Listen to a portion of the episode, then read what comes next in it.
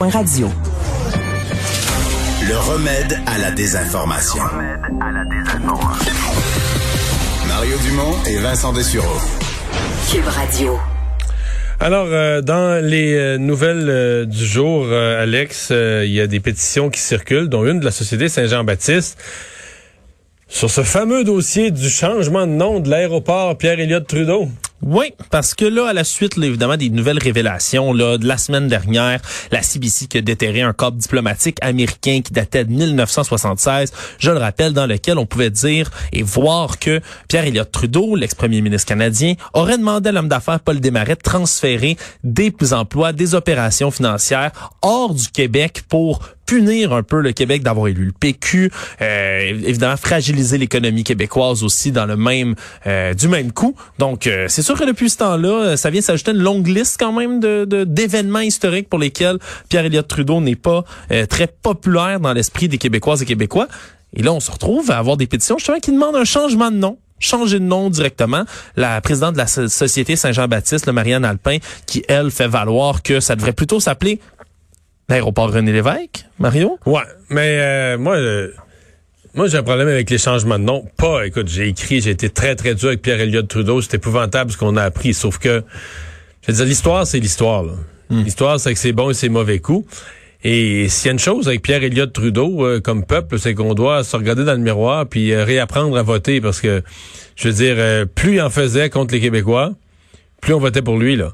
Dire, en fin de semaine, je le relatais, puis j'ai pris la peine. Je sais que ça, dans ma chronique, ça prenait beaucoup de place, mais je me disais, il a commencé les deux premières élections, il allait chercher à peu près les deux tiers des sièges au Québec. C'était bon. Sa troisième élection, ça a monté. Sa quatrième élection, ça a monté. Et sa cinquième et dernière élection, il y a eu 74 sièges sur 75 au Québec. Il manquait Joliette ou Rock Lassalle sauvait son siège. C'est fou quand même, hein? C'est Tout le monde votait pour Pierre Elliott Trudeau. Tout le monde, tout le monde, tout le monde. Il y avait tous les sièges, tous les comtés. Donc, euh, c'est ça. C'est comme... Euh, c'est bon. Est-ce que, que c'était trop de donner? Parce que pourquoi le, nom a été donné à l'aéroport? C'est pas compliqué, c'est une décision politique, puis les partis, le Parti libéral est toujours au pouvoir. Fait il y a bien du temps pour nommer ces gens, là. Mais enfin, c'est une euh, j'ai un débat, à mon avis, qui est un faux débat. Par contre, est-ce que vous pensez vraiment que parce que celui qui aurait le pouvoir, c'est Justin Trudeau? Est-ce que, est-ce que Justin Trudeau débaptiserait vraiment un aéroport au nom de son père pour, de surcroît, le remplacer par le nom d'un indépendantiste aussi québécois? D'après moi, il faut être rêveur pour penser ça. faut être rêveur, mais il y avait d'autres suggestions. Du côté de Québec solidaire, entre autres, là, on pense que... Puis ils ont mis une autre pétition en ligne de leur côté vendredi dernier. Euh, puis ils demandent de, de rebaptiser ça pour euh, honorer... Fidel Castro. Non, pour... Euh, Quoi? pour honorer une personnalité féminine, Mario. On, Ah. on- on dit qu'il n'y en a pas beaucoup euh, des personnalités féminines de, du, L'aéroport du patrimoine. Non, non, non, ils ont pas. Euh, ce ça serait pas directement l'aéro. le- le- C'est pas une suggestion qui est faite à date. Par contre, là, ils disent qu'il n'y a pas suffisamment de place pour les figures féminines historiques. Et la semaine dernière, Mario, euh, on avait reçu toutes sortes de suggestions par courriel ici à Cube Radio. On avait demandé Oui, c'est toi aux qui les, auditeurs. les triais, là. Ouais, je triais toutes les suggestions qu'on avait reçues, là, entre autres, par le biais de, de l'émission d'Antoine Robitaille la semaine dernière. Puis il y avait une suggestion de, de nom féminin, Mario. Un nom bien connu à l'international? Oui. L'aéroport Céline Dion. Ouais. Mais Celine Airport. Ce serait pas pire. en tout cas, moi, je trouve ça sonne bien. Ah, c'est, Mais les noms d'aéroports, genre, je fais le tour du monde. euh, mettons, aux États-Unis, c'est souvent des noms de présidents. Il n'y a pas beaucoup de noms de. Y a-tu au nom d'un artiste? euh?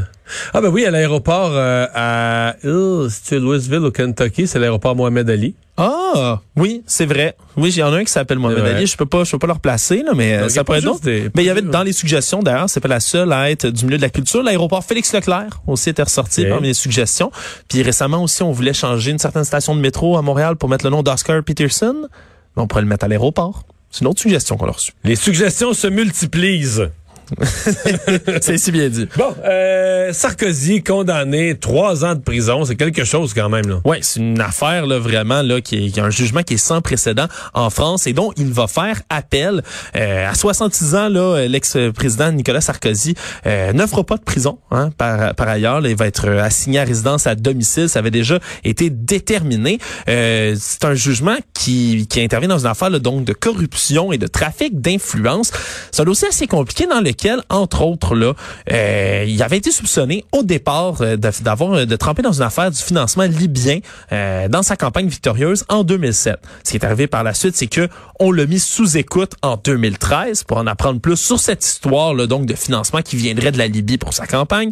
Et les juges ont découvert qu'il utilisait une ligne téléphonique secrète sous l'alliance Paul Bismuth pour communiquer avec son avocat Thierry Herzog.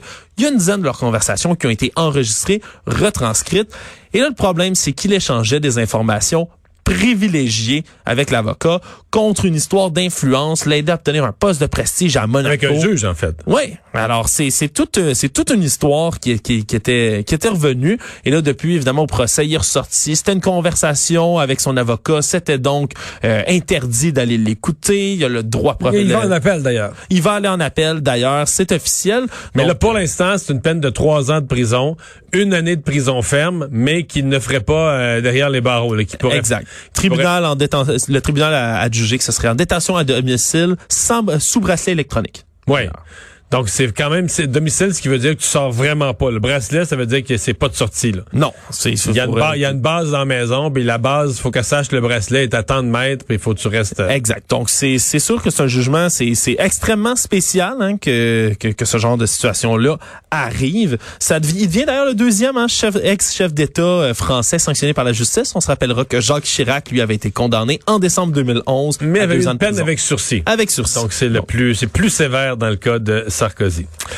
Retour après quelques semaines d'absence sur la place publique hier de Donald Trump pour le CPAC, ce congrès des conservateurs euh, euh, américains. euh, et bon, il, y, a pas- il y en a qui pensaient qu'elle annonçait euh, son retour d'une façon claire. C'est pas exactement ça. non, c'est pas Il se positionne Eh! pour un retour. Ben, disons, écoute, puis on peut l'entendre, Mario, d'ailleurs, là, alors qu'il parlait là ouvertement. Il a dit qu'il reviendrait peut-être pour battre les démocrates. Pas une première fois, pas une deuxième fois, mais une troisième fois. But who knows? Who knows? I may even decide to beat them for a third time, okay? For a third time. Évidemment, dire une troisième fois, ça supposerait qu'il ait gagné une deuxième fois, ce qui, év- évidemment, n'est pas vrai Ce du tout. et ce qui n'a pas été serré finalement, parce que il, maintient, en, en maintenant qu'il a gagné, il maintient l'idée que c'était une élection très, très serrée. Là, tu sais, que tu as perdu, un peu comme si Al Gore, en 2000, contre George Bush, avait dit, ah, mais il n'y a rien de serré, là. Ni aux grands électeurs, il a perdu à plat de couture. Encore plus au nombre de votes, au vote Le absolu. vote populaire. Le oui. vote populaire, c'est une fois tout compté, là, c'est quoi, c'est 7 millions, 8 millions, Ah l'écart? oui, il a perdu par des millions. de- L'écart de- est énorme, là. l'écart est gigantesque, donc c'est pas une élection. Il, il laisse sous-entendre ça encore, mais c'est pas une élection qui a été serrée du tout, du tout, ou qui est à, qui est à la limite d'un recomptage. Pas, ou- pas du tout. C'était vraiment là, une entre, c'était vraiment directement Mais- là une et- élection qu'il a perdue et de beaucoup. Et donc hier là, il a continué comme on vient de l'entendre dans l'extrait, un discours que c'est absolument la même chose qu'il faisait avant l'élection. Je l'ai écouté presque dans son entièreté. Il parle évidemment il, contre les démocrates, contre Joe Biden. Il dit que l'élection c'était de la fraude. Il a, ramené tous les mensonges classiques d'un bon discours de Donald Trump. Euh, mais évidemment, il a jamais dit qui vous qui irait directement en 2024. Tout ça va dépendre. On le dit beaucoup maintenant, ben, non seulement avec des divers procès que contre lui, hein, on se rappelle à New York, Six au total. là. Six Six, procès. causes, six enquêtes là, qui pourraient mener à des accusations amener à criminelles. des accusations criminelles contre lui. Alors pour l'instant, qui en- va s'entreprendre à faire, surtout là, c'est il prend une espèce de, de si tu veux, de position de faiseur de roi en disant que seuls les candidats qui, qui endorsent de son côté vont être qui endossent plutôt vont être capables de d'être élus aux élections du midterm hein, qui arrive en novembre 2022 quand même. Donc ça pourrait être crucial là, si Donald Trump se décidait. Et donc, à ce qui voudrait dire, le sous-entendu, c'est que tous ceux, par exemple, tous les républicains qui ont voté contre lui pour l'impeachment, pour la destitution, mais eux, ils reçoivent pas son saut d'approbation, donc ils sont faits, là. Ouais, ben ils sont faits selon Donald Selon Trump, lui, selon ben certains sondages hein, quand même là qui il y a 95% des participants là euh, qui ont été sondés au CPAC hein, qui était ce, ce grand rendez-vous des conservateurs américains dans lequel il parlait et si on a 95 qui pensent que le programme devrait suivre là celui des républicains le programme qui a été mené par Donald Trump il y a 68% parmi eux qui veulent le revoir en 2024. Et finalement, euh, de nouvelles avancées pour l'établissement d'une colonie lunaire. Moi, je suis ça La avec préparation de la colonie sur Mars, bien sûr. Oui, évidemment, c'est c'est vraiment le, le, le, le grand début. là. on le sait que il y a toutes sortes de projets là, pour aller faire une colonie sur la Lune. On dit un homme et une femme sur la Lune en 2024, puis la- l'agence spatiale européenne parle d'un petit village sur la Lune, même une colonie d'ici 2030. Mais dans ce projet-là, qui est appelé Lunar Hatch, en ce moment, le problème, Mario, c'est que si on a déjà euh, théorisé le fait de pouvoir aller chercher de l'eau qui est gelée sur euh, sur la Lune pour être capable de s'approvisionner en eau potable pour les astronautes, il y a le problème de la nourriture. On peut amener beaucoup de cargaisons de nourriture, on peut expédier de la nourriture dans l'espace, mais c'est qu'à long terme, si on veut que des gens puissent survivre longtemps, il faut amener de la nourriture quand même variée jusque sur la Lune. Et c'est là que on s'est dit, mais pourquoi pas des, des animaux vivants, Mario, des animaux vivants à manger sur la Lune. Le problème, c'est que le décollage d'une fusée, ça tue à peu près tous les animaux que tu veux essayer d'amener ou ça, ça leur, les blesse grandement, ça les traumatise, ça fonctionne pas. Alors en ce moment, une nouvelle solution. Ils veulent embarquer Mario puis ont commencé à faire des tests sur des œufs de poisson. Fertiliser des œufs de poisson avant le départ. Et donc, quand tu décolles, ils ont découvert qu'il y a deux espèces de poissons, entre autres. Le loup de mer, le European Sea Bass en anglais, et un poisson qu'on appelle le maigre, le meager en anglais. Ces deux poissons-là, leurs œufs, ils les ont mis dans un gros simulateur de décollage spatial. Ça restait bon. Oui, oui. Ouais, mais là, une fois sur la Lune, là, tu peux pas, tu peux pas faire un lac, mettre de l'eau. Un aquarium, Mario, c'est c'était selon plusieurs critères là de candidats de poissons parce qu'on essayé avec plein de poissons. Dans le cas là du maigre, c'est 95% de ces œufs qui ont survécu au décollage théorisé, Qui te font des beaux gros poissons. Euh, font des beaux gros poissons quoi, après deux ans ça. après, trois, ça quand même prend un temps. Euh, C'est c'est des poissons là, euh, on dit après le décollage presque là. Tes œufs, tu les gardes déjà dans Non, l'eau. non, mais je parle, euh, ça fait au début, c'est un petit poisson, là. Oui. Mais après ça, ça devient des gros poissons Ouais, quand mais même. là, ça prend un poisson. euh, Euh, ils disent pas encore les tailles d'aquarium qui veulent embarquer Mario. Non, non, mais ça prend, ce que je veux dire, c'est que ça prend du temps, là. C'est long, entre l'œuf et un poisson de 3 livres, là, que t'as de la viande dessus, là. Mais on dit que c'est des poissons qui grandissent vite, dont la fertilisation est rapide, qui ont des, des bébés poissons assez rapidement, et surtout, dont les œufs peuvent survivre un décollage comme ça et qui prennent pas beaucoup d'oxygène dans l'eau. Donc, pour avoir quand Parfait. même... Ouais, ça serait parfait. Alors, il pourrait y avoir du poisson frais au menu pour les astronautes sur la Lune. Des sushis sur la Lune.